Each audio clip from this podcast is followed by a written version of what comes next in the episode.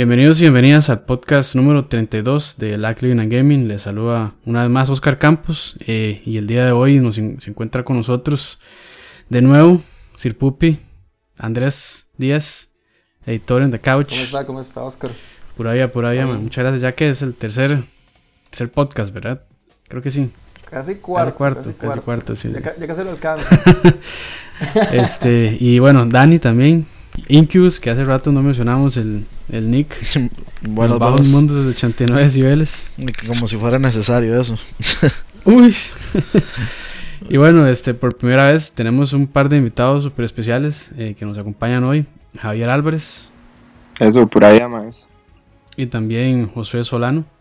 Eso, por allá. Este, bueno, eh, Javier y Josué son eh, bueno, compiten ya a nivel así más, más profesional, digamos, en, los eSports, que de hecho ese es el tema de que vamos a estar hablando hoy, por eso los invitamos, ya que queríamos tener las opiniones y también que nos contaran la experiencia de, cómo es esa, ese mundo del gaming profesional que está, bueno, creciendo a pasos agigantados, este, no solo en popularidad, sino en muchísimas otras cosas, está siendo muy influyente. Entonces queríamos así tener esas opiniones de primera mano y ya les agradecemos y sabemos que va a ser un podcast bastante interesante. Entonces, este, bueno, ahí como para empezar, tal vez nos pueden contar un poco sobre qué son, qué son eSports para las personas que no, tal vez no, conocen del término. bueno, para mí eSports es un deporte y como cualquier otro deporte, solo que la diferencia es que se juega en la computadora o en un aparato electrónico. Es tal vez la, la, gran diferencia con respecto a un deporte y también donde hay gran controversia, porque a veces mucha gente no, no, no, no considera todavía que, que, el hecho de que yo esté en una computadora, en un teclado, pueda considerarse un deporte, ¿verdad? Pero sí requiere... De hecho, a mí, de hecho me, llama, me, me, llama mucho la atención, digamos, en saber cómo hizo, digamos, este, bueno, vos, Josué, que vos, digamos, has participado en cualquier cantidad de torneos de StarCraft, sobre todo, digamos, el Broodware, la expansión del primero, y como hizo Javier también, que, digamos, se hizo muy popular aquí en Costa Rica, este, por lo menos jugando FIFA. Este, ¿cómo, fue, digamos, cómo, ¿Cómo se iniciaron ustedes en el mundo de los eSports y cuándo fue que alguien les llegó y les dijo, hey, más, este, hay competencias a nivel internacional y ustedes pueden ir? Si le ponen, ustedes pueden ir y efectivamente fueron. ¿Cómo fue que se iniciaron ustedes, digamos, ya como el mundo de los eSports? Bueno. Vos primero, Josué. Bueno, digamos así, al principio, digamos, lo que, como yo conocí, digamos, este mundo, digamos, fue cuando yo estaba en, en séptimo, octavo del colegio y un amigo me enseñó el juego Broodware y, y pues me dijo, jugar este juego y, y, si quieres te lo presto y te lo llevas a la casa, instalarlo y, y, en fin. Y pues lo jugué y me gustó un montón y entonces junto con, con ese amigo y con otros también del colegio empezamos a ir a internet cafés a jugar y de, de lo fiebres que éramos, como que nos empezamos a buscar, qué sé yo, estrategias y cosas así.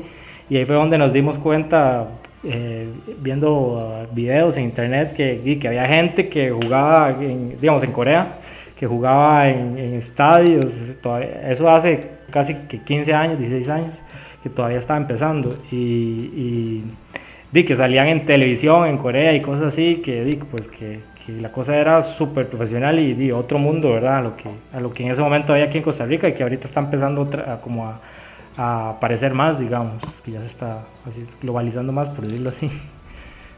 y digamos, en mi caso, fue, se podría decir que suerte, porque de Italia obviamente me gustó FIFA, em, antes obviamente como todo el mundo jugaba Winning Eleven, iba a torneos desde, desde muy pequeño, en realidad como de los que tal vez 9, 10 años, y me cuadraba, pero nunca me imaginé, digamos, lo que iba a llegar a ser. Eh, la primera vez que, bueno, cuando empecé a jugar FIFA, empecé con el Xbox 360 y digamos que eh, era bastante bueno. O sea, era muy fiebre, me cuadraba mucho, siempre me cuadraba mucho el fútbol y, y me cuadraba mucho jugar, entonces di, era, era bastante buenillo y di, mis compas me empezaron a decir como, mae, eh, juegue con tal otro compa y así, a ver si le gana, a ver si le gana, a ver si le gana y ahí iba. yo, yo conozco, yo conozco un mae que sí le gana a usted. así, o sea, así, llegaban los retos, me imagino. Sí, sí, sí, exacto, exacto, así llegaban. Entonces, en ese plan se fue, se fue la vara y em, una vez, como cuando yo tenía que como 14 años, tal vez 15, no sé, no me acuerdo muy bien, que armaron un torneo, hay un foro, era un torneo por, digamos, por parejas. Mae, yo fui, fui con un compa que no se me olvida, el mae recién tenía el juego, fue la primera vez que jugaba FIFA, el mae no sabía mucho el juego. Y el mae, di, el mae era muy compa, entonces el mae me dijo como, mae, juegue conmigo, porque el torneo eran parejas, y yo jugué con el mae y terminamos ganándolo. Y entonces di, todos los maes que fueron dijeron que eran porque, di, porque yo jugaba muy bien, digamos, en ese momento. Y, di, pasó eso, entonces di, como que se empezó a correr un toque más la voz y por ahí me llegaron me llegaron a decir unos compas también, los, bueno, los gemelos, eh, Tomás y Mau. Por medio de un compa mío me dijeron como, Mae, este, hay un torneo, ahí el World Cyber Games, no sé qué, en Mor San Pedro, en 2010, que fue como mi primer torneo así grande. Perdón, esos gemelos son los de son los de Ajá, exacto, Legends, ellos. eran muy Ajá. buenos jugando este Guitar Hero. Mau y Ajá, exacto. Ellos le dijeron como al primo de, de ellos, que el man en ese momento era compañero mío del cole, que di que fuera, ¿verdad? Los más sabían que yo jugaba FIFA y iba a un torneo de FIFA. Entonces di, yo fui, ma, y, y sin esperarme absolutamente nada. De hecho, la mañana del torneo yo recuerdo que me desperté y como era muy temprano, yo dije, ma, qué pereza ir a esta vara. Pero y al final, al final fui, al final fui y era, era un torneo de dos días, ma. Digamos, el sábado se jugaba todo hasta la final, el domingo solo se jugaba la final.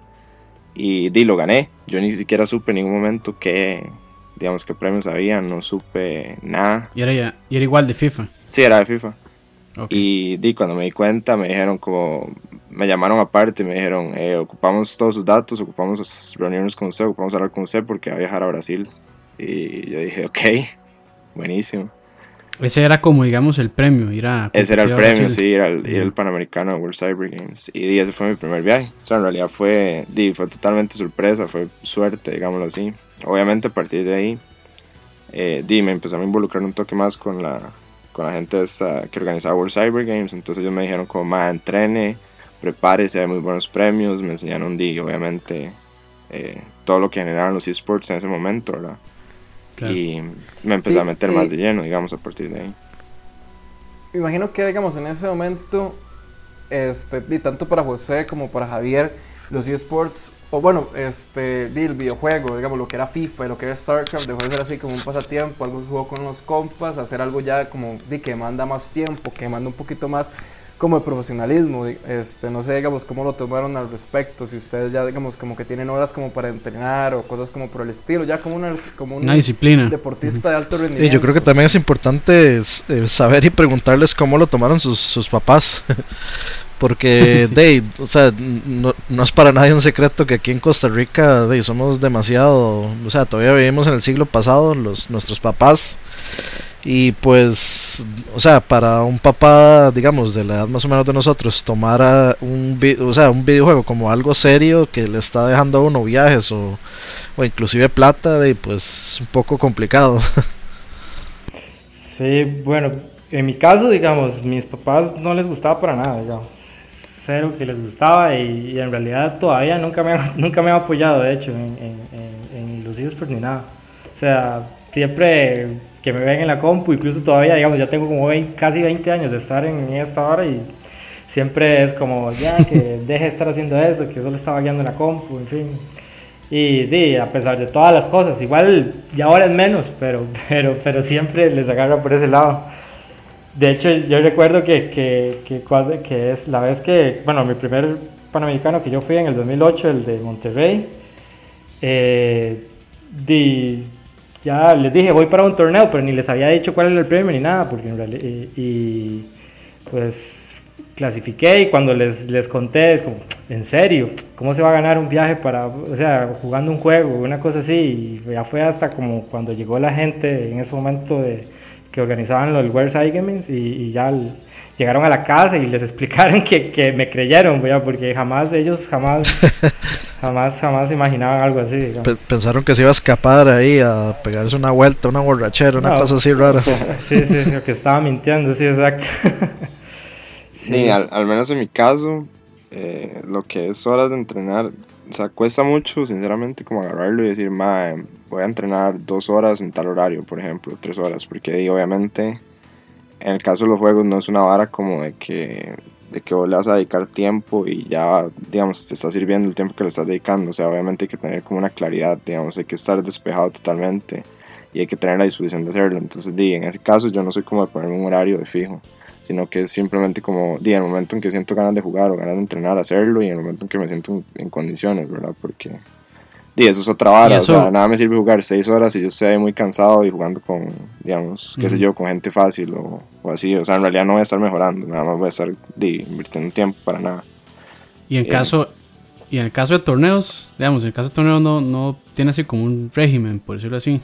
O sea, obviamente sí trato, sí trato, pero es más que todo como depende depende de varios factores, digamos. En mi caso yo obviamente di, entreno con gente bastante buena o gente que yo considero muy buena. Entonces di, dependo también de que esa gente pueda ayudarme a entrenar, ¿verdad? Porque di, en el caso de FIFA no es una hora como StarCraft que, que tiene rangos, entonces usted sabe que usted se va a mandar con gente del rango más alto y usted va a estar entrenando con esa gente. En FIFA en realidad, digamos, llegar a la primera división y ganar un torneo de primera división es, es una hora muy fácil, digamos, comparado con el nivel profesional, por así decirlo. Entonces es una hora como que en realidad no aporta tanto, entonces di, depende de muchos factores. O sea, si me meto, si me meto digamos, como con la mentalidad de que, ok, me tengo que entrenar todos los días, tengo que jugar todos los días, pero di, depende, o sea, depende mucho. Obviamente también di, hago muchas varas, o sea, entre la U, eh, sí, de nada me sirve, digamos. también, hago muchas varas, entonces depende. Pero sí, uno trata, o sea, uno trata. Y en el caso de, del apoyo, digamos, de mi familia, eh, o sea, siempre he estado, obviamente, y cuando era muy, muy, muy pequeño, así como que cuando tenía 5 o 6 años, varas así, era como, mano, juegue tanto. O incluso ya un toque más grandecillo, como, y me quedaba despierto hasta tarde jugando. Y, y obviamente, como cualquier, cualquier familia normal, o sea, es como, obviamente sí se pone un toque en varas, pero digamos, en lo que ha sido competir. Va a quemar el tele, sí. en lo que ha sido competir, obviamente siempre me ha apoyado. Eh, hasta hoy en día, digamos, eh, dado miles de varas, o sea, entre los viajes, eh, plata, patrocinios, o sea, muchas, muchas cosas, me ha abierto muchas oportunidades, aparte, digamos, no solo el hecho de jugar, sino muchas otras varas que me han salido que ahí, que en realidad son cosas que, que lo ven y que más bien di, los llena de orgullo, digamos, a mi familia, no es como una vara de que, de que más deje esa vara botada o más deje hacerlo, o sea, de hecho yo ahora que volví del mundial, di, obviamente yo volví muy agüado por los resultados, y yo dije como, mae, di, tengo que sentarme y decidir qué hacer, o sea, tengo que ver qué, o sea, qué hago, porque es una vara que, di, mae, yo lo estoy dedicando prácticamente que mi vida entera y, y estoy, estoy lejos de lo que yo quiero ser, digamos, entonces más bien, digamos, en al menos en ese caso, y me apoyaron mucho y me dijeron como que pensara bien las varas, que siguiera, que, era la vara que, me, que más me gustaba y que, di, que me, me daba muchas cosas buenas, o sea, que, que es vara dejarla botada, digamos. Entonces, en mi caso al menos sí ha estado, sí ha estado ese apoyo. Hablando un poco más que todo sobre, sobre ese mundial, este, explicarnos más o menos cómo fue que hiciste para llegar al mundial, porque no es cualquiera el que llega a un mundial así de FIFA, o sea, eran solo 32 este, jugadores. De esos 32 jugadores me imagino que hay cualquier cantidad de millones que juegan De hecho, ese, torneo de, bueno, el FIFA Interactive World Cup, que era el que yo andaba, es organizado directamente por, por la FIFA, digamos, no, no, no por esports y la gente del juego, sino por la FIFA, o sea, la gente de fútbol mundial. Eh, tiene, creo que el récord mundial Guinness, no esta edición, creo que la edición del 2012, de mayor cantidad de participación en un torneo en línea, en un videojuego. Eh, este último creo que tuvo 2.3 o 2.6 millones de, de, participantes. Em, la clasificatoria era un toque complicada, digamos, era como por regiones, más o menos como un mundial de fútbol mayor, o sea, con CACAF, UEFA, obviamente no así, ¿verdad? Pero pero si está, o sea, en zona geográfica era lo mismo. Sí, para, para una idea, digamos. Ajá, exactamente. Em, clasificaban, clasificaba uno por zona, por consola, digamos, uno en Xbox One, uno en Play 4. Y clasificaban dos en Europa por cada consola, creo. Algo así es, si no me equivoco. Em, entonces, bajo ese, bajo ese formato de clasificación, eh, clasificaban creo que 30 clasificaba uno que era el país anfitrión, igual a como el Mundial Mayor de Fútbol, y clasificaba el campeón del año anterior. Entonces ahí se completaron los 32. Yo gané la primera, bueno, eran tres temporadas de clasificación, o sea, eran tres meses completos en los que para clasificar a uno lo dejaban jugar únicamente 90 partidos, entonces digamos, el jugador por región que tuviera un mejor récord en general era el que clasificaba. En mi caso yo gané 89, solo perdí uno y clasifiqué primero en la primera temporada en la región, digamos, de CONCACAF, que era México, Estados Unidos, Centroamérica y el Caribe. Y así fue, así fue como llegué. Eh, sí, este, me llama mucho también la atención de cómo hace uno para meterse en un torneo de Blizzard y cómo llegar, o sea, por ejemplo, hace poco este había un costarricense, se me escapa el nombre, jugando en un torneo de Hearthstone en Polonia. Ah, sí. Bueno, para los torneos de, de, Blizzard es algo parecido, digamos, a, lo que, lo que dijo Javier, digamos. Hay eliminatorias también, hay zonas. Eh, Carlos Pérez se llamaba, ¿verdad? Eh, sí, correcto. Carlos Pérez, Loki Chado es el, el. Sí, en Polonia, en, el IE, IEM, IEM. Era. Entonces, bueno, ese, ese torneo no era directo de Blizzard, el que fue eh, eh Loki Chao. El de, él, la clasificatoria el de él la realiza esa organización, la IEM, y también hace, digamos, un torneo que, que digamos, es seguido y, y, no participa, participan como mil personas y, no, digamos, el que pierde queda eliminado y él, esa, en esa ocasión él clasificó, bueno, clasificaban dos por región y él clasificó, clasificó de segundo, creo, por la parte de Estados Unidos, bueno, Norteamérica.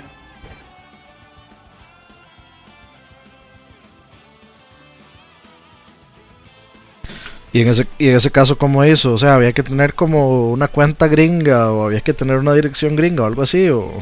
No, es que, digamos, el, el, el los servidores, digamos, eh, la Blizzard divide los servidores de ellos, ahí, eh, está dividido en cuatro servidores, está el de Norteamérica, el de, el, de Corea, el de Europa y después está el de, eh, creo que hay el de Australia, o por eso, Oceanía. Y entonces, digamos, clasificaban dos por, por servidor. Creo que ese así era. Y entonces, no, parte no les importaba dónde fueran, digamos. O sea, mientras estuviera en el servidor norteamericano, no puede tener ahí una dirección tica y etcétera, y no había bronca. Eh, creo que además de eso sí había como una cierta restricción, ¿verdad? Me imagino que, que, no podía jugar un europeo en, en, la parte de Norteamérica, digamos. Sí, sí, tenía que jugar en la región de él, digamos a pesar de que sí se puede jugar entre regiones. Por decirlo así, digamos, si yo, si yo era de, Costa Rica y, jugaba la eliminatoria en Europa y clasificaba, no podía, digamos. Tenía que ceder mi lugar. Ok, ok. Me imagino que todo, esos, igual, esos torneos son todos en línea. O hay también partes, bueno, me imagino que ya sí, cuando llegan a finales y demás, sí son presenciales. Las finales es lo que son presenciales, digamos, las clasificatorias se hacen para los torneos presenciales. Ok, y ustedes... Dale, dale.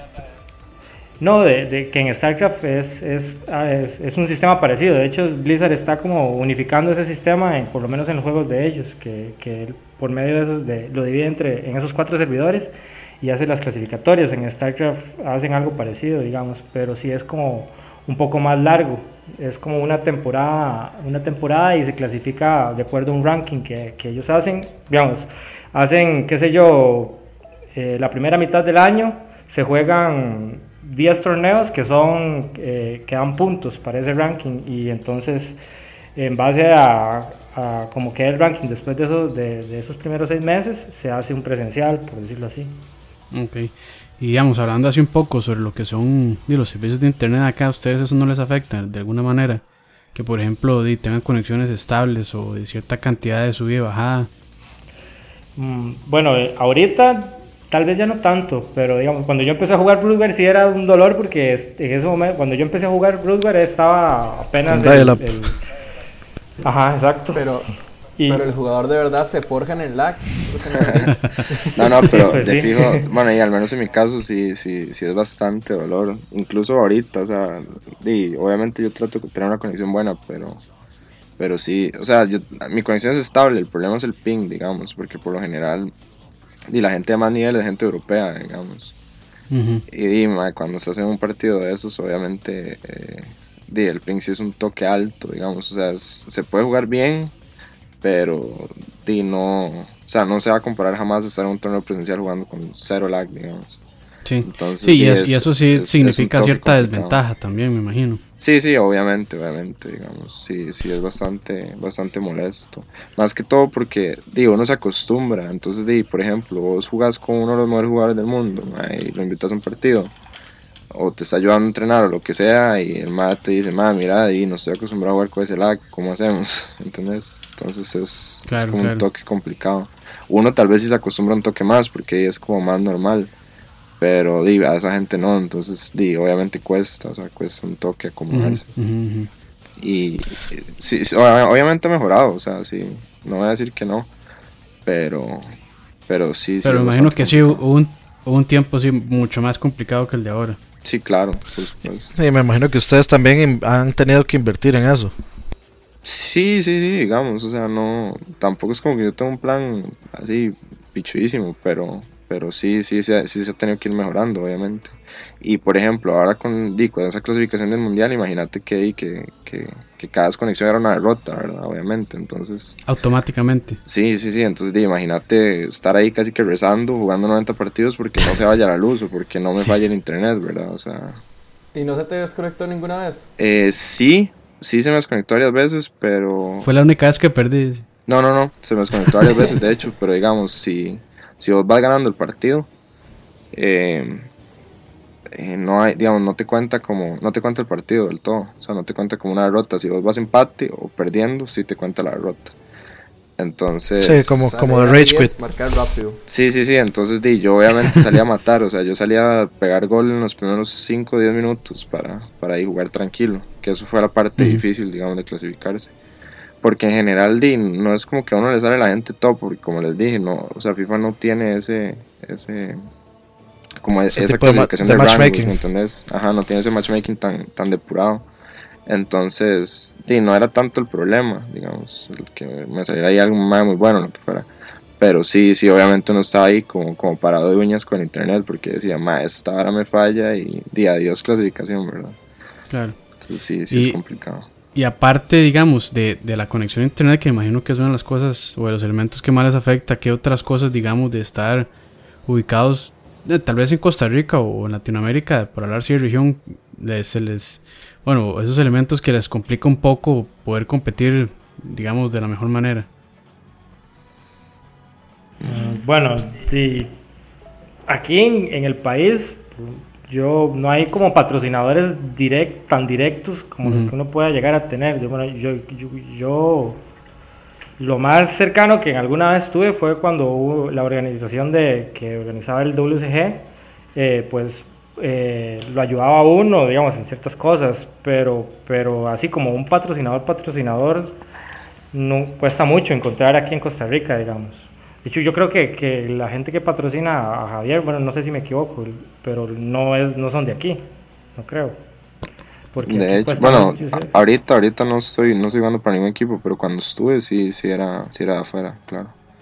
Y no, de fijo eso es, eso es lo más complicado, digamos, yo, yo a veces lo digo mucho, o sea, a mí una de las cosas que más me, me da ganas como a veces de dejar todo tirado es el hecho de vivir aquí, porque eh, o sea, no es, no estoy menospreciando el país, estoy menospreciando, digamos, o estoy hablando mal en este caso de las oportunidades que uno tiene como gamer, porque, di, ma, o sea, digamos, es complicado saber que vos vas a, un mundial a competir con más que le dedican de 4 o 6 horas al día al juego porque di, ma, les están pagando cualquier cantidad de plata, digamos. O sea, yo, yo ahora que fui allá, yo jugué con más, eh, digamos, uno de los más era patrocinado por Red Bull, por ejemplo, o sea, para que se imaginen el nivel en el que está Claro. esa gente. Entonces, di, obviamente no si lo wea, yo sí sé que, di, con lo que yo, o sea, con, con lo que yo he logrado estando aquí, tal vez estando en otro país, yo sí tendría muchísimo apoyo, tendría bastante gente como de ahí, como patrocinios, como que Bus- me paguen los viajes. buscándolo para- para, claro. Sí, sí, que me paguen, que me paguen los viajes para, qué sé yo, más si por ejemplo yo viviera en, en UK, que me paguen viajes para ir a todas las ciudades a jugar todos los torneos y que me den un salario, ¿me entendés? O sea, que obviamente eso hace que uno tenga un nivel top que jamás, jamás, o sea, o sea, sí se puede, digamos, no voy a decir que no se puede, pero, pero en las condiciones en las que uno está es, es muy Es más complicado todavía. eso. O sea, es muy, muy, muy difícil. Sí, incluso hablando un poco de lo que estaba comentando Javier, estoy revisando aquí vemos, un artículo que sacó este ESPN de los equipos que más ganan por, por el por el, por el gaming, por los esports. Este, los, estos más ponen primero, digamos, un equipo que se llama Evil Geniuses. Que los más han jugado Counter-Strike, StarCraft 2, League of Legends, Street este, Fighter. tienen un team para cada juego, mae. Exacto, digamos, y estos más han recolectado más de 12 millones de dólares, o sea, a punta de torneos. Y, y sí me llama la atención, no sé si ustedes me pueden comentar de, bueno, ustedes que han tenido la oportunidad de viajar y competir en los eSports, cómo se trata a los, este, a los gamers profesionales este, fuera del país, ya fuera de Costa Rica, en Brasil o digamos en, en tu caso Estados Unidos. Cuando, bueno, pero para mí fue, fue, fue como, como, digamos, por ejemplo, cuando fui a, a Brasil, eh, en cierto momento llegó hasta la gente de, de NTV Brasil y, y, estuve entrevistándonos a los que estábamos y yo estaba así como wow, como súper sorprendido, emocionado ya de que, tuviera tanta cobertura. Llegaban pues la gente de los, de los medios en los países y lo entrevistaban a uno y, y como que se notaba como que tampoco es que, que era como fútbol o algo así, ¿verdad? O como un deporte eh, más grande, pero, pero sí se notaba que, que, había como un apoyo y que había como, como un como ya una, una madurez, podría decirse, acerca de, de, lo que son los esports y entonces ya, ya le, como que, que, había ese, ese apoyo económico de fondo y también el interés por parte de la gente porque y a fin de cuentas si a la gente no, no, no le interesa y, y la, el torneo o algo así, pues no, no va a perder apoyo e incluso va a perder eh, eh, como vistosidad, no sé, en fin.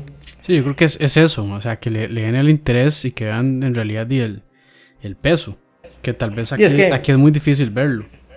Por, por ejemplo, yo diría que, que de, la, de, hace, de las generaciones que, que sé yo, desde hace 20 años, prácticamente todo el mundo ha jugado un videojuego, digamos. O sea, ya es algo que, que, que, cada vez está como más, más metido en la, en la cultura de, de, del costarricense, sí. El, del costarricense también, pero digamos, sí, exacto. En general. Sí, no, y obviamente, obviamente en otros países es otro mundo, o sea, eh, bueno, yo fui con José también, y estuvimos juntos allá en Brasil, y, o sea, allá, allá era otra cosa, sea, la gente de llegaba, se acercaba a hablar con uno, lo veía con el bache ahí de, de WCG y era como, madre, mira, ese más juega, que, bueno, y llegaban a tomarse fotos o lo que sea. O sea, en ese caso sí, sí es otra cosa, digamos. Eh, obviamente también depende mucho el trato que le den al gamer dependiendo del torneo que sea, porque de, en mi caso yo pude ir a, World Cyber Games eh, prácticamente todos los años que competí. Bueno, sí, de hecho todos los años que competí fue por lo menos a un World Cyber Games. Y, el trato era increíble a nivel de organización y a nivel de gente. Eran en lugares, por lo general, digamos, el Panamericano en lugares públicos. Entonces la gente se acercaba mucho, era muy bonito. Eh, comparándolo ahora con, con ese mundial de, FIFA, el trato sí es más, como más exclusivo, digamos. O sea, eh, la fase de grupo la jugamos en un piso 30 en New York, en una zona ahí VIP, digamos, increíble. Y desde el día que llegamos, este, nos trataron a todos como superestrellas. O sea, yo llegué, me dijeron como, eh, tome esta su habitación, vaya. Yo llegué, lo primero que, que, que, había ahí era como un bulto gigante con cualquier cantidad de ropa, con cualquier cantidad de regalos y varas. Eh, me dijeron, ma, alístese, en 15 minutos tiene que estar en tal cuarto y fui, era una sesión de fotos, grabaciones, o sea, una hora increíble, digamos, una hora que, Sí, sí, todo lo pasaron así. En el teatro, por ejemplo, eh, ya el, día de la final, que fue en el Apollo Theater, ahí en New York, eh, también fue, fue muy bueno porque antes de empezar la transmisión en vivo de Fox Sports, de Sky Sports y de toda esa gente, eh, nos, nos, presentaron como ante el público, digamos, a los 32 jugadores, entonces nos armaron como toda una presentación, como una intro ahí, nos subieron al stage y nos llamaron uno por uno, algunos les hicieron preguntas. Como, hacer la entrada de los de la NBA, algo así. Más o menos, sí, sí, sí, algo Cuando empieza el partido. Algo así, entonces di, fue muy chido porque digamos, ahí en el Apollo Theater de hecho habían varios ticos, entonces di, cuando yo salí, pues, pues ahorita era un montón de gente y, o sea, fue, fue bonito, digamos, eh, fue bastante bonito y es otra cosa totalmente. Aquí, o sea, aquí con costos, digamos, en los torneos que hacen, se llena, digamos, de, de gente viendo Obviamente sí, pero, pero y además como los mismos fiebres, pero no jala tanta gente, digamos, de afuera. Pero digo, uno, uno, querría que fuera así, obviamente, pero sí, sí es demasiada la diferencia, es muy, muy marcada. Claro, y digamos, este, también ustedes ven alguna ventaja, digamos, ya viéndolo y ya hablamos tal vez un poco de las desventajas de estar acá, ¿ustedes ven alguna ventaja de ser un gamer eh, pro acá en Costa Rica? ¿O es muy difícil decirlo? digamos, al menos, al menos yo siento que, que la ventaja está como en la parte de estabilidad. Porque, ¿Por qué? Porque digamos, si vos te pones a ver en México, por ejemplo, al menos en FIFA, bueno, y así son los demás juegos de fijo, un país como México, en Estados Unidos, em, digamos, donde las posibilidades no son tan limitadas, pero a la vez tampoco son tan increíbles como en Europa, este, di, siempre gana más diferente, ¿me entendés? Entonces, es como, ok, hay tanto nivel y tanta, tanta competencia ya que sí, o sea, siempre tiene un representante muy bueno, pero no hay como una estabilidad, no hay como un proceso, ¿me entendés? O sea, es como, como, di, ese más fue una vez y ya. y sigue participando en los torneos y es bueno, pero como que la vara se queda ahí. En mi caso, yo siento que he tenido la oportunidad en parte por eso, porque aquí la gente como que se ha metido de a poco, ¿me entendés? Entonces no existe como tal vez, este, y esa vara que siempre van a llegar jugadores nuevos, siempre va a llegar gente increíblemente buena, increíblemente preparada, sino que la gente apenas está como empezando a meter, como empezando a darse cuenta que la vara este, va en serio. ¿verdad? Está empezando a tomárselo en serio. y ya, sí, sí, y ya, ya como uno tiene sus años, entonces resulta de alguna u otra forma más accesible poder, poder aspirar a viajar tantas veces o a, agarrar todo ese montón de experiencia, ¿me entendés? Entonces yo siento que eso tal vez es como la ventaja. Pero di, igual aquí hay gente muy buena, o sea, no digo que no, pero, pero al tener esa mentalidad como un poco más, un poco menos desarrollada que en otros países, la, o sea, la competitividad aquí no es tan grande como en, países así, ¿me entendés? Entonces, di, eh, de hecho pasa en la mayoría de los juegos, o sea, por lo general, eh, tal vez el juego en el que más competitividad ha habido últimamente ha sido como el League of Legends, porque los equipos siempre están cambiando, etcétera pero en juegos individuales di, la vara siempre anda como muy parecida, entonces para los que ganan y tienen oportunidades eso es una ventaja, por supuesto. Mm, Comparándolo con países, como lo dije, que tal vez sí tienen más posibilidades, pero no son tan desarrollados como Europa, como Asia, entonces... Me llama mucho la atención, digamos, qué, qué hace Josué y qué hace Javier antes ya de un torneo, este, qué se toman, este, qué piensan, no sé si escuchan música, me llama mucho la atención porque no sé digamos, cómo se concentran, este, si toman así ya como Red Bull o un café ya para entrar así ya con todos los sentidos este, exaltados antes del, antes del partido o antes de la partida de Star. Yo creo que también, o sea, para un toquecito para atravesar ahí el caballo, un toque, este, yo también les iba a preguntar si ustedes han tenido que invertir, digamos, en algún tipo de equipo especial o alguna cosa que les haya ayudado, digamos, como a a mejorar el rendimiento o si se la han jugado digamos a puro eh, de pura cuestión estándar, que no han, no, han, no han pensado en comprar algo que tal vez ustedes consideren que les ayuda a mejorar el, digamos, el rendimiento, algún teclado especial, algún mouse o algún control o, o, algo así, un tele con menos, con más hertz o alguna cuestión así rara. Mm, bueno, yo en mi caso pues lo, siempre me, me gustaban los, los, los, teclados Logitech, los, pero es cosa mía, digamos, en realidad. Y, los, y un teclado que fuera bastante amplio. Entonces, pero, pero eso más que todo era lo que invertía. Y los mouse, un mouse pequeño en realidad y que se, y, que se moviera, o sea, que, que fuera, que tuviera cierta precisión. Sí, que los DPI fueran altos. Nada, nada del otro mundo. Lo que sí yo me estresaba más porque yo uso lentes, era el monitor, entonces yo sí usaba un monitor de, de 24, jugaba uno de 24 pulgadas y me gustaba jugar en uno de que fuera así, porque para poder ver mejor, digamos, y estar como, como más al tanto de la pantalla, digamos. Si jugaba en un monitor más pequeño me, me molestaba. o incluso uno más grande, ya uno se acostumbra como a cierta resolución, por lo menos a la hora de jugar StarCraft. A mí me pasaba, me pasaba eso. Y con respecto a lo otro, bueno, yo ahorita yo no estoy jugando tan pro como en algún momento lo intenté o lo hice, porque como les decía antes, ya, ya ya, di, pues ya no tengo el tiempo que tenía antes para dedicarle y di, pues ya me gusta el gaming, pero ya no tanto. En su momento cuando lo hacía para los torneos antes, lo que hacía era eh, pues la semana antes del torneo sí pasaba como viendo pura, muchas replays, digamos, jugaba, pasaba viendo partidas de otros jugadores, de otros, de otros países que fueran así top, y para ver cómo que era lo que estaban haciendo. Luego practicaba, eh, por lo menos en la, semana antes del torneo sí, sí le invertía por lo menos a, por día unas 6 o 8 horas y el día antes de, día antes del torneo no hacía nada digamos pasaba haciendo otra cosa que no fuera a jugar y ya después me iba al torneo. Sí digamos en, en mi caso di lo que es como adquirir equipo ahí extra en realidad nunca nunca lo he tenido que hacer. O sea FIFA es, como muy simple agarrar el control y jueguen.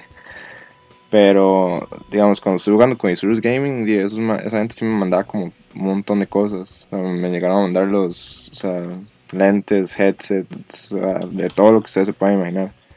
Y di, en realidad nunca sentí como que hiciera una diferencia a mí, o sea, en realidad nunca sentí como que, madre, sí, me está, me está dando una ventaja o me está sirviendo un montón o lo que sea. O sea, en realidad no.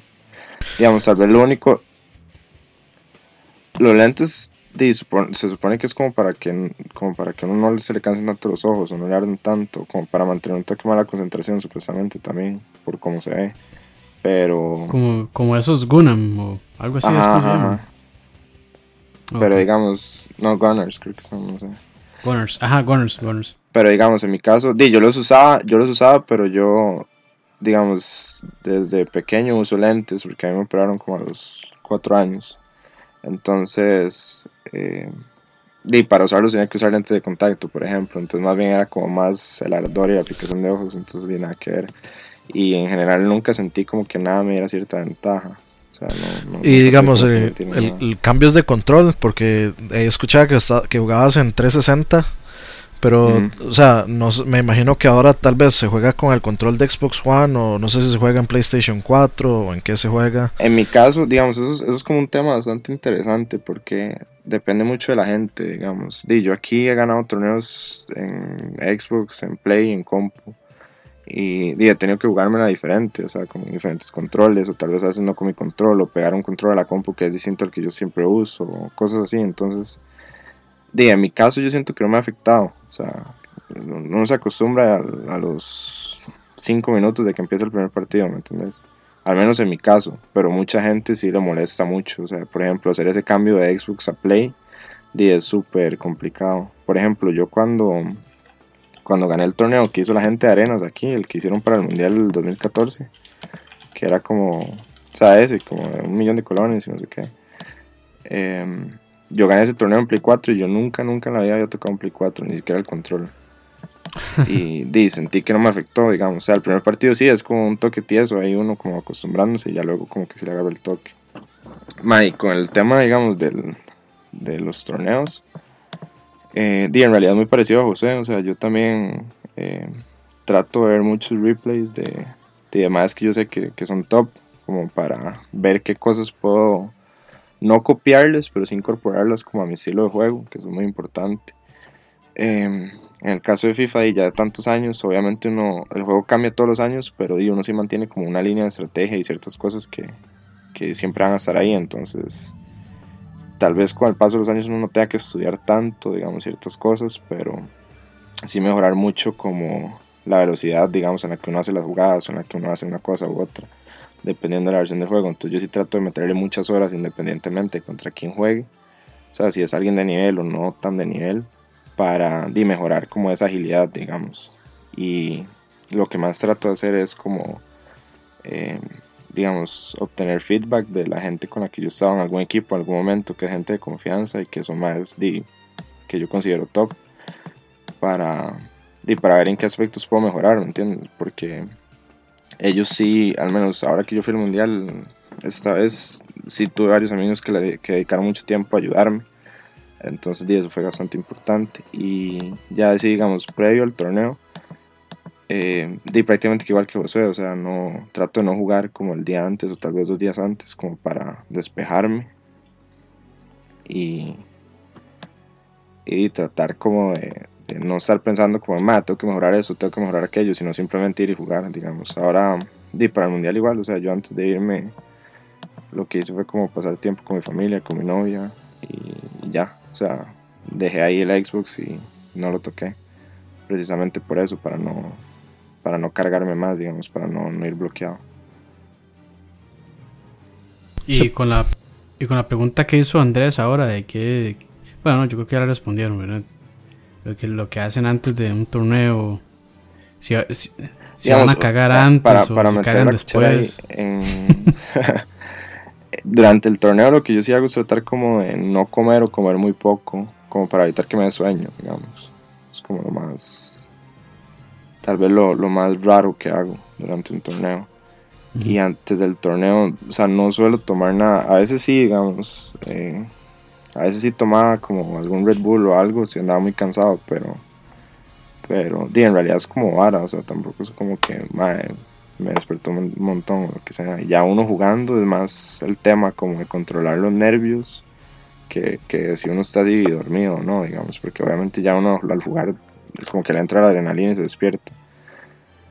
Pero sí, Y- o sea, Y más o menos cuánto, más o menos cuánto tiempo invierten, o sea, cuánto, cuánto tiempo más o menos o cuántas horas invierten, eh, no sé, digamos si serán varios días o, un- o es solo en un día, pero cuánto tiempo, cuántas horas invierten, por ejemplo, en una sesión de esos torneos. Eh, lo digo más que todo porque, bueno, yo, yo de esports lo que más conozco es sobre el, el IVO, el Campeonato de Juegos de Peleas, que es básicamente o sea, es casi a morir, desde la pura mañana hasta la pura noche, donde básicamente uno tiene que quedarse ahí en el piso y este y de pasar todas las eliminatorias, etcétera, etcétera, todos los pools.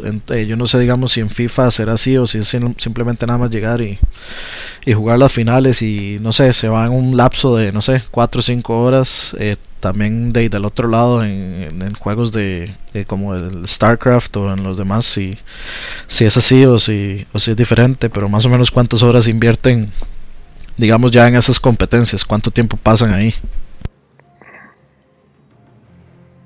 digamos, em, depende de qué torneo sea, en ese caso, porque de aquí yo he llegado y a las 10 de la mañana a un torneo de FIFA y salgo a las 10 de la noche. pero, digo, obviamente porque las cosas se manejan diferentes, o porque las condiciones son diferentes, pero en World Cyber Games sí recuerdo que los grupos eran bastante grandes, o sea, no eran grupos de cuatro personas, eran grupos de hasta seis. Entonces, de sí se duraba tal vez un par de horas ahí jugando todos los partidos. Y ahora en el Mundial, en el Mundial de, de FIFA, eh, sí fue como muy rápido, o sea, en realidad fue bastante rápido. Los tres partidos de la fase de grupo se jugaron en cuestión de, de una hora, tal vez hora y media, mucho. Lo que pasa es que lo que sí fue cansado en ese torneo y fue totalmente molesto, digamos, fue hacer todo lo toda la parte para la prensa. O sea, eso sí fue muy, muy, muy cansado. Porque desde que llegamos, ¿Cómo fue la parte para la prensa? Perdón. Desde que llegamos nos pusieron a hacer eh, photoshoots, eh, a grabar videos, nos, o sea, nos andaban como, di, como maniquís prácticamente. Eh, York, Entrevistas entonces, sí, entrevistas a todo el mundo. Eh, en la fiesta de, digamos, como el opening del, del evento, hicieron como una fiesta, entonces digo, uno no podía. O sea, yo hubo un token que, digamos, yo le dije al como, madre, ocupe a orinar, digamos, como el madre encargado de la vara. Y el madre me dijo, madre, no, se tiene que quedar aquí por si alguien le pregunta algo, por si alguien le dice algo. O sea, era una vara así. Eh, digamos, bueno, sí, eso, o sea, videos, entrevistas, photoshoots, de todo. eh, por ejemplo, para, para varias de las fotos que tomaron del evento, de allá en New York hubo un día que, que incluso estaba nevando, entonces los más fueron como, madre, quítense todas las chaquetas, todas las varas y todo solo para la foto. Pero y esa foto puede durar 10, 15 minutos, ¿me entiendes? Entonces, di, sí era, sí era bastante cansado, y uno ahí palmándose del frío. O por ejemplo, di, para todas las actividades que, que, que hicieron, teníamos como un código de vestimenta todos los días, o teníamos que estar todos vestidos exactamente igual. Y di muchas cosas, así fue, sí fue bastante, bastante cansado. O sea, nosotros podíamos estar ahí en el hotel, lo que sea, o sea, ya como tranquilos, caminando ahí nada más o comiéndonos algo, lo que fuera, y llegaban y me una entrevista. Entonces, sí, sí fue bastante, bastante cansado. Este, sí, tal vez como para ir haciendo una pregunta, ya como para ir cerrando. Este, me gustaría hacer, bueno, Javier y, vos también, José, que han estado como desde el inicio de los eSports aquí en Costa Rica, desde que ya la gente empieza a salir del país a competir. Este, ¿Cómo ven el estado ahorita y creen que digamos, que se puede proyectar a mucho más? ¿O creen que como que se ha estancado? ¿Cómo lo ven? Bueno, yo, dime, yo empecé a jugar que en el 98, 99 y di el primer Cyber Games que hubo aquí en Costa Rica, o sea, primer torneo como para poder participar así internacionalmente, que fue en el 2000, no sé si fue, fue en el 2008 o el 2007, no estoy seguro. O sea, del pasaron casi como ocho años que eran puros torneos de aquí prácticamente, o sea, no, no, no había ese, como ese trampolín o, o, ese, o ese, sí, sí, es, un torneo grande, por decirlo así, hasta que llegaron los World Cyber Games. Uno siempre escuchaba los World Cyber Games y di, ahí, ahí, di, pues soñaba con alguna vez participar o algo así porque di, uno veía muy lejano que se fuera a organizar un World Cyber Games, digamos, para Costa Rica, una clasificatoria. Y, y ¿qué era exactamente? ¿Qué era la pregunta? Este, que si hay que, digamos, eh, tienen proyección los eSports aquí en ah, Costa Rica, digamos, de que la cosa va a mejorar, este, o si creen que, digamos, como que se ha estancado un poco. Ah, no, no, entonces, digamos, esos primeros torneos a los que yo fui, digamos, el primer torneo que yo fui fue en el Line, en el tecnológico.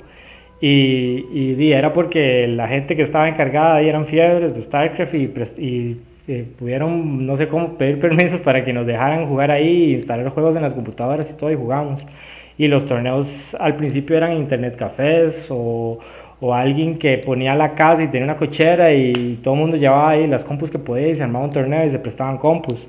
Y, y, poco a poco la cosa fue evolucionando y se fue haciendo más grande. Ya después eran internet cafés que, que eran, no, no, no en internet café como para que uno llegara a internetear, sino hacían internet café solo para jugar, que era de gaming. Entonces eran compus buenas para, para jugar y entonces empezaban a hacer torneos ahí.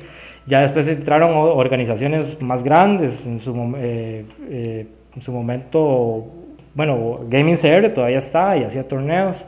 Y eh, qué sé yo, Tico Gamers también. Y entonces ya empezaban como a tratar de de meterse en esto de hacer los torneos en los centros comerciales como para proyectar más más, más la comunidad, los esports, y, fue creciendo y fue creciendo, y ahorita está en un punto en que di, a mí me desearía, yo desearía tener, digamos, por los 18, 20 años otra vez, como para poder volver a jugar como jugaba antes, con todas las oportunidades que hay ahora, porque di, ahora uno puede clasificar a, a muchos torneos donde hay eh, una buena bolsa de dinero o premios y, y, es, y antes eso no, digamos, cuando yo empecé eso no estaba, digamos. Y, y, ahora el internet también favorece mucho a eso, ya la misma, el mismo internet aquí ha empezado a, a mejorar y, y, eso hace que uno pueda competir en torneos internacionales, qué sé yo, que, que se hacen en línea en Europa o en, o en otro lugar y ya puede porque ya la conexión de internet es un poco mejor, digamos, cosa que al principio no se podía.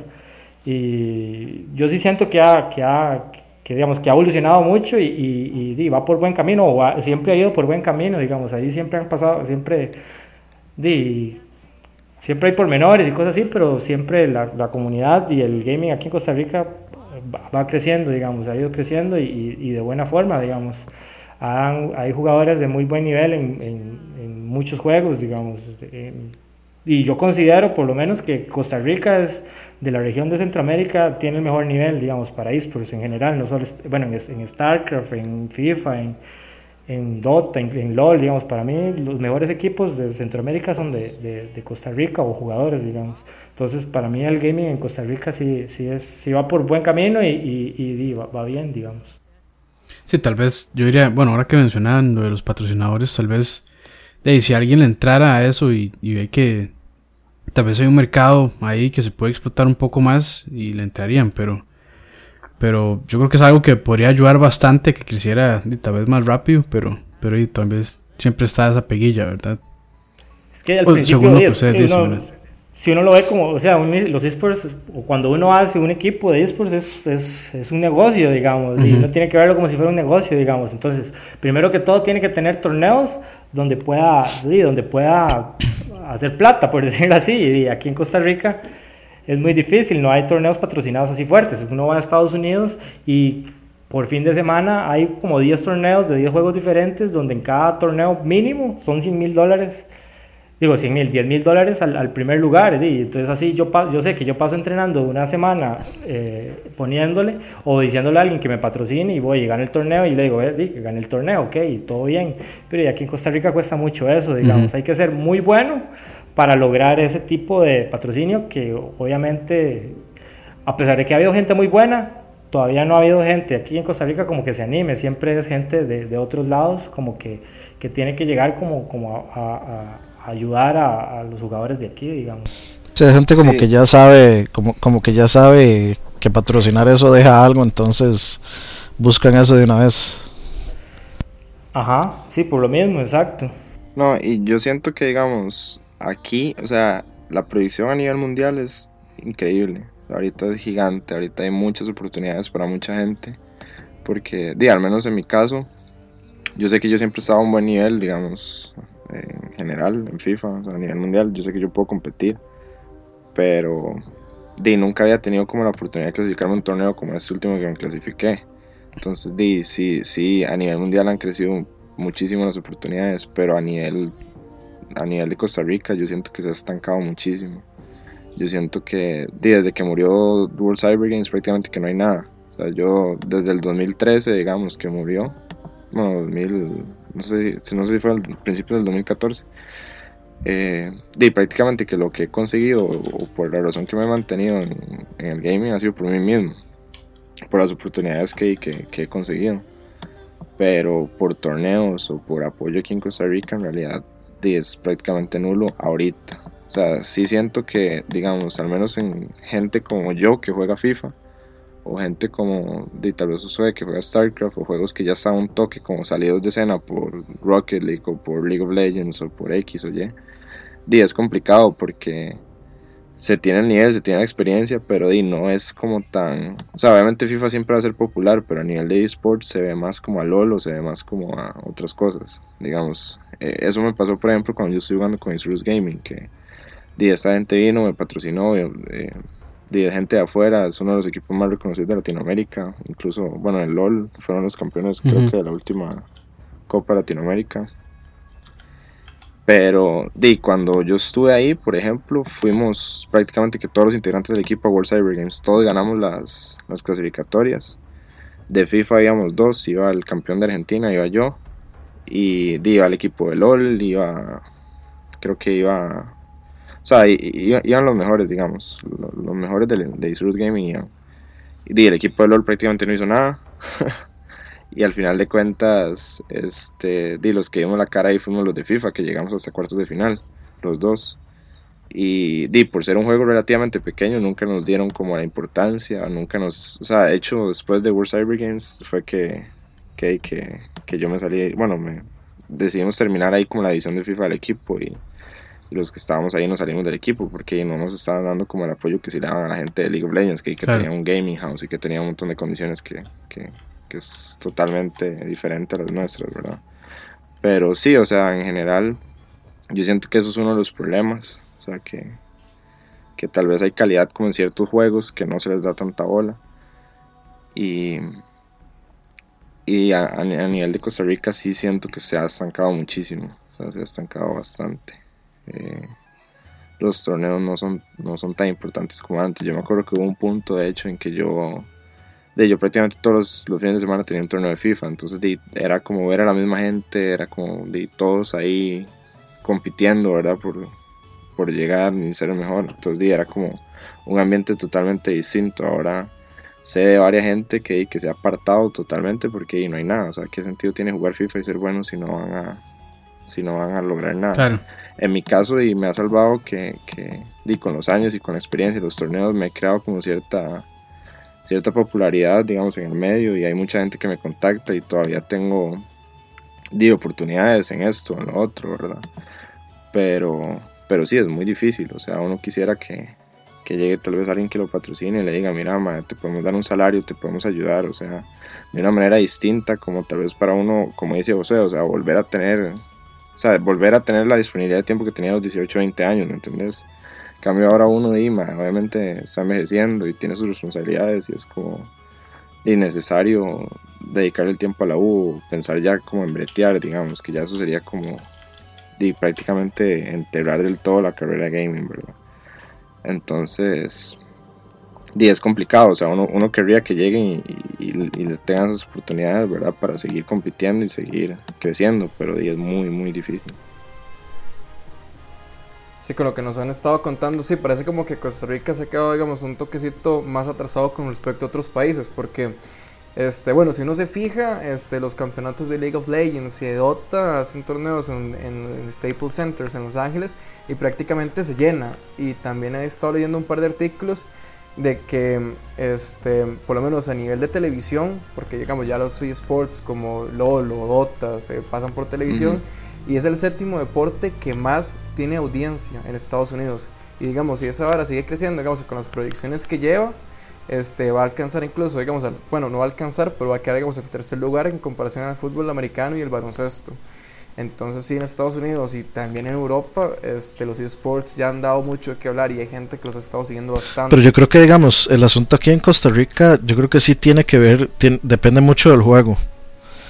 Porque, porque digamos, o sea, eh, tal vez FIFA sí ha, sí ha venido a menos y StarCraft eh, ha venido a menos, de por obviamente la popularidad de LOL, etcétera. Pero digamos, eh, hay otros, por ejemplo, digamos, la comunidad de, de Fighting Games de aquí, básicamente lo que hizo fue amarrarse las mangas y hacer todo ellos, o sea, no depender de nadie. Entonces, de ellos ha logrado muchas cosas. Por ejemplo, esta gente, este, de True Challengers. Esa gente ha logrado traer el Capcom Pro Tour, eh, que es el, digamos, el tour oficial para ganar puntos eh, eh, del tour de Capcom y para ir a jugar pues con los mejores jugadores del mundo de Street Fighter y de este otros juegos de peleas pues para ir a, jugar al Ivo y para este etcétera etcétera etcétera entonces o sea básicamente lo que parece que hay que hacer aquí es hacer las cosas uno mismo o buscar cómo, cómo hacer que la comunidad este, se una y, y de pues invertirle el mismo dinero uno porque parece que no hay de que no hay, no hay mucho apoyo. es, es el problema más grande digamos. O sea yo digo obviamente a mí me ha pasado por la mente porque de yo siento que lo que hace falta aquí también es gente que sepa, o sea, gente que, que, tenga, que tenga experiencia, digamos. Yo sé que José me entiende cuando estoy diciendo esto porque la gente que no ha salido de aquí, no ha estado en un torneo internacional, eh, o sea, difícilmente va a tener como una perspectiva al respecto de todo esto. Como la de cómo se organiza. No solo de cómo se organiza, sino de la proyección que se le puede dar, ¿me entiendes? Entonces, de, yo siento que, que, que eso es algo muy importante. O sea, esta gente, sí, de hecho, yo también los, los he seguido y conozco varios de, varios de ellos. Y di, obviamente se han hecho las cosas súper bien. O sea, eh, es admirable que hayan logrado todo eso solos, pero cuando vos te pones a pensar di, en el tiempo y en el dinero que se tiene que invertir, por ejemplo, tentativamente para que yo o Josué, digamos, nos pongamos detrás de la comunidad de FIFA y nos pongamos a organizar todo y, y a tratar de levantar eso, Di, obviamente no se agüeva porque uno dice, más es que es algo muy, muy pegado al techo, ¿me entiendes? Porque no hay, o sea, no existe ese apoyo, no existe.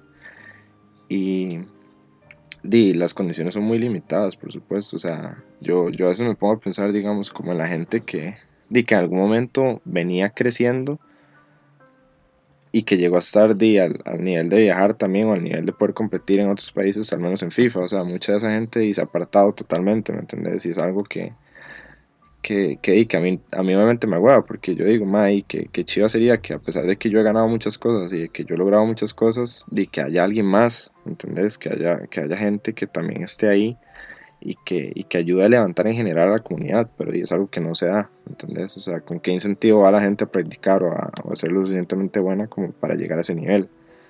En mi caso, de yo más de una vez he estado a punto de decir más aquí, ¿entendés? Porque es muy difícil verdaderamente uno llevar una vida normal, porque uno tiene que llevar una vida normal, ¿me entendés? O sea, a mí, yo sí puedo decir que, que el gaming de alguna u otra forma me ha dado condiciones, o sea, eh, hasta el día de hoy yo igual sigo ganando dinero jugando y muchas cosas que me da positivas que yo no las tendría si no, si no fuera por gaming.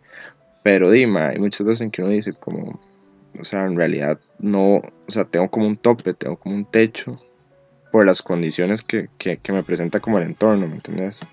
Entonces, di, si es agüevado y no me puedo ni imaginar lo agüevado que es para la gente que viene desde abajo, porque dime, con qué ganas van a querer ellos eh, practicar o llegar a un nivel muy alto, dedicarle muchas horas al, gaming si, si no van a tener como una recompensa, ¿me entiendes? Es muy, muy complicado.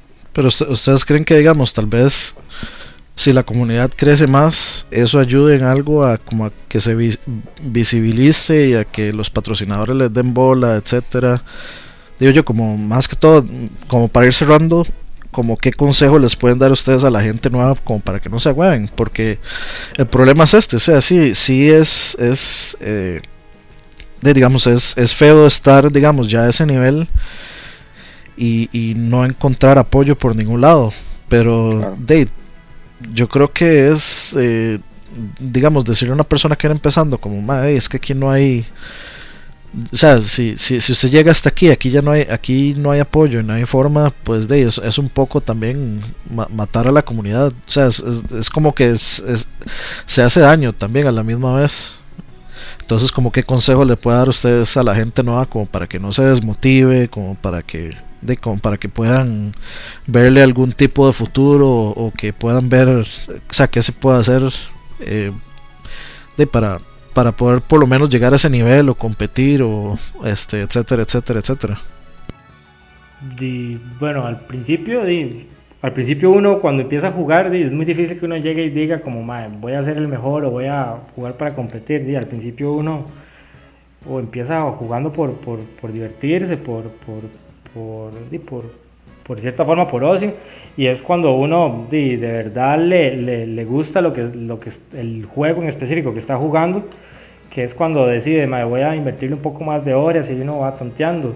Entonces, di, yo lo que les diría es que, que si van a, a hacer eso, di, sabiendo las limitantes que hay, digamos, económicas, como para poder sobresalir o, o poder incentivarse más aquí, di, que, que, lo hagan porque les gusta, digamos. Y di, yo creo que sí hay, sí hay una época en la que, en la que tal vez uno ni siquiera, sea, ni siquiera vuelve a ver esas limitantes porque uno, porque uno le gusta, le gusta y se divierte y en fin, ya es tal vez cuando uno ya pasan los años y que ya uno sí tiene como que pensar como tiene que hacer ese balance en que sigo jugando o digo trabajo o, digo tengo que ponerme al estudiar. Cuando llega a eso es cuando uno di, hace todo como esto de lo que hemos estado hablando y se da cuenta como más aquí no se puede o sea no, no voy a poder o, tal vez uno dice, muerde y, le pone más y, y, llega y consigue, un, o sea, consigue una mejor, mejores oportunidades. Pero y lo que uno tiene que hacer para, para, para lograr eso, lo primero que tiene que hacer es día, estar apasionado por lo que uno está haciendo, digamos. Y, cuando uno está apasionado y le gusta eso, ahí van apareciendo oportunidades y aprovecharlas. Sí, yo siento que, que ya por ese lado también, o sea, hay un punto en el que uno, verdad, lo hace nada más porque le gusta y, de aprovechar, aprovechar ese momento y tratar de crecer lo más que se pueda. Em, ya después es como una lucha constante, digamos, como de, para mejorar o para conseguir condiciones o para llegar a un nivel que uno, que uno quiere, digamos, en X o en Y cosa. Pero sí siento que, digamos, de, al menos por ejemplo, lo que yo he dicho de, de cómo está la situación aquí no es como tampoco de motivar a la gente, sino que más que todo como plantear una realidad, digamos, porque porque ahí es, es, la realidad ahorita, digamos, tal vez, ojalá mucha gente escuche el podcast y diga como, mae, di, no queremos que sea así, hagamos un torneo, hagamos eso, lo otro. Eh, a la gente nueva que, que, que, quiere meterse en eso, le puedo aconsejar que no esperen nada de nadie aquí, o sea, no esperen que va a haber gente que les ayude, no esperen que, que va a haber gente que, que los patrocine o que, o que los agarre y les desaconseje o lo que sea, o sea, sino que traten de verdad que si lo quieren luchar por eso, o sea, eh, en mi caso ha sido una lucha constante, así de años, por llegar a donde, a donde he logrado llegar. Y di, o sea, que luchen, que luchen, que sigan y que lo hagan por su cuenta, o sea, que si, que si quieren, qué sé yo, empezar a ganar plata en videojuegos, o sea, hay miles de lugares donde se puede ganar plata, que si quieren empezar a competir en torneos pro y empiezan a meterse en torneos tal vez no tan pro y empiezan a practicar y a subir de nivel, digamos, por su cuenta. Y, y darle mucho como a las oportunidades que hay online, ¿verdad? Porque eso es lo, lo, que más se puede aprovechar ahorita.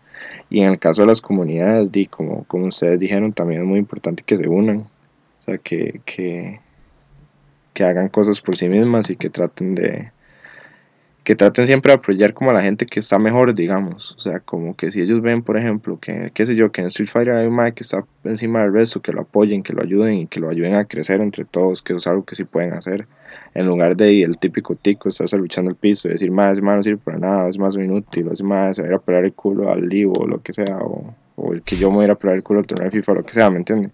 O sea, que la gente pueda apoyar, porque eso es sano para todos. Y, ma, y también, también digamos, como, como que no, o sea, obviamente siempre va a haber críticas de los torneos, pero que viviendo una realidad como la que se está viendo ahorita, que hay pocos torneos y pocos, pocos incentivos, pocos premios, etcétera, este, y que agradezcan cuando se hace algo, ¿verdad? Porque es un esfuerzo de muchísima gente que está detrás de eso y que, que hagan crítica constructiva y no crítica destructiva para que la gente obviamente, este, en lugar de agüevarse y, y, mandar todo al carajo, digamos, dice motiven a hacer más eventos y hacer más cosas y que todo vaya mejorando. Y, y eso aplica no solo para los eSports, sino para cualquier proyecto que uno quiera hacer también aprovechando. y yo no sé si eh, ibas a decir algo más ahí. Que... Josué. No, no, con respecto a los torneos, yo siento que, que digamos, aquí en Costa Rica cuesta mucho, digo, es un país con, di, que hay, si acaso que hay, ahorita 5 millones de habitantes, entonces a veces, di, cuando se hace un torneo de un solo juego, pues no se llega como a captar tanta gente de tanta gente. Entonces a veces eh, cuando yo he visto cuando los torneos se ponen bonitos, digamos, y, y, como que se ve más movimiento es cuando, qué sé yo, que la gente que organiza los torneos de FIFA y la gente que organiza los de StarCraft y los de otro juego se pusieron de acuerdo y hicieron un torneo de, o sea, en el mismo evento hicieron tres torneos. Eso ayuda mucho a, a promover más el, el, gaming, digamos, como para, para la gente de otros de, de que no está tan metida, digamos, en la comunidad, porque se tiene que hacer en un lugar un poco más grande y así, y así ven y, y no solo, di, puede que a uno no le guste un juego, pero va por el otro y ahí termina viendo otra cosa del otro y ya ve como que hay mucha gente metida, se ve como más movimiento, se ve más cantidad. Sí, yo siento en vez de que... ceñirse solo con un solo cosa. Yo siento que eso es muy importante y la unión, o sea, aquí, por ejemplo, no se me olvida que cuando cuando hicieron World Cyber Games y tenían que elegir un solo juego para que yo viajara y me eligieron a mí todo, todo o sea, lo que hizo toda la gente típico madre, fue empezar a tirar y a tirar y a tirar y a criticar porque era FIFA y no era el juego que le gustaba, por ejemplo. O sea, eso es un ejemplo, pero digamos, di, pase lo que pase, siempre apoyar a la persona que está ahí porque este, di, es importante, o sea, es importante que, madre, o sea, qué sé yo, si, si, si, si yo reteo en X o en Y empresa y yo veo que la gente no le gusta lo que se está haciendo, no le gusta cómo se están haciendo las cosas y todo en internet es una criticadera porque por ahí es por donde primero entra para cualquier cosa ¿no? por internet, por las redes sociales, etcétera. Dime, obviamente que me va a interesar a mí si me vienen con una propuesta para un torneo, para esto, para lo otro, ¿me entiendes? O sea, que, que, la gente se una y dime, como dice José, si no le gusta FIFA, y no vaya por FIFA, vaya por Mortal Kombat, o vaya por StarCraft, o vaya por League of Legends, pero que, que la gente vaya y que la gente apoye, porque al final de cuentas, este, dime, ¿quién quita que uno, que uno de ellos se vaya a dar beneficio en algún momento, que llegue a un nivel en el que ocupe el apoyo que tal vez José y yo no, no tal vez no tuvimos en nuestro momento? Entonces, también que, que, aprendan a tomarlo en serio, o sea, a, a, que vean los juegos como algo serio y también a que vean todos los juegos, este, de, digamos con el respeto que merecen. Porque, sí, exactamente. O sea, o sea, no, no, es como que, ah, es que FIFA, este, FIFA es mucho más difícil que jugar que LOL, LOL es para niños rata, etcétera, bla, bla, bla, entonces me vale un carajo. Este, sí, sí, aquí, aquí no, es un problema, digamos, la negatividad de la comunidad en general o sea, tienen que, tienen que unirse porque si, no, si no existe esa posibilidad por las empresas o, o por, por, la entrada de, de, de, un incentivo económico de alguien, di, obviamente lo, lo, único que queda es que la gente lo, lo, lo exija, digamos, o, o, lleve a un punto en el que sea interesante para una empresa, ¿me entiendes? Entonces, sí, y, y si los mismos... No, no, perdón. No, y si los mismos usuarios no se unen, o sea, no en la comunidad, más bien di, andan de tóxicos, di, pues muchísimo menos. Porque Sí, pa- sí, yo pasa siento- mucho eso, que se, se acerca, no sé, algún patrocinador a algún equipo o algún, algún fanpage o algún grupo de Facebook para patrocinar con algo y salen huyendo porque ay, al final les queda mal en alguna otra razón, ¿verdad? O sea, que, que en la misma comunidad ni siquiera se ponen de acuerdo para poder hacer una simple rifa y todo el mundo se agarra Claro. por, por, por un código de un juego, cuestiones así, entonces de ahí eso mismo ahuyenta a, a- a las personas Sí, que sí, tal vez es- en un inicio quieren patrocinar o apoyar. Es que existe una solidaridad, digamos, y un respeto hacia eso en general para que di, todo pueda crecer. O sea, por ejemplo, di, en mi caso, yo, di, yo juego FIFA, pero yo no soy de la gente que dice, madre, PES es un asco, por ejemplo. O sea, y yo, yo tengo mis compas también que, que, que aquí, digamos, yo conozco a los más que han ganado los torneos de PES o que juegan PES y, yo además los respeto muchísimo. Yo a los más en la calle, yo los saludo y es como, madre, que me dice crack o lo que sea, ¿me entendés? Porque son más que en su juego son los mejores en lo que hacen, punto. O sea, tienen el- la- o sea, se les tiene que dar el mismo respeto que se le da a un que sea bueno en League of Legends o que sea en StarCraft, ¿me entendés? Porque es la única manera de que todo, de que todo funcione, o sea, porque de verdad es muy complicado cuando hay tanta negatividad en general.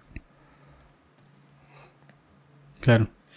Y bueno, este, yo creo que, que el podcast ya vamos finalizando. Este, de nuevo, muchísimas gracias a, a Javier, a Josué por, por esta hora de- y, y compartirnos esas experiencias que han tenido que en realidad son muy interesantes y en lo personal de, aprendí muchísimo de, cómo se manejan esos torneos y, y de saber que hay personas que han llegado bastante largo de acá de, Costa Rica eh, por esfuerzo propio y tal vez con un poco de apoyo de otras personas, pero, pero, o sea, di, a mí sí me duele tal vez un poco saber de que, de que el apoyo puede que esté, pero no sé, de, por alguna razón. Entonces, de ojalá que, de que este podcast llegue a esas personas y que que hay talento y que se puede apoyar y que de, verdad hay de ahí ganancia. Entonces, Sí, yo, yo sí creo que yo sí creo que el mensaje que están dando ellos dos es demasiado importante y, ujú, ujú.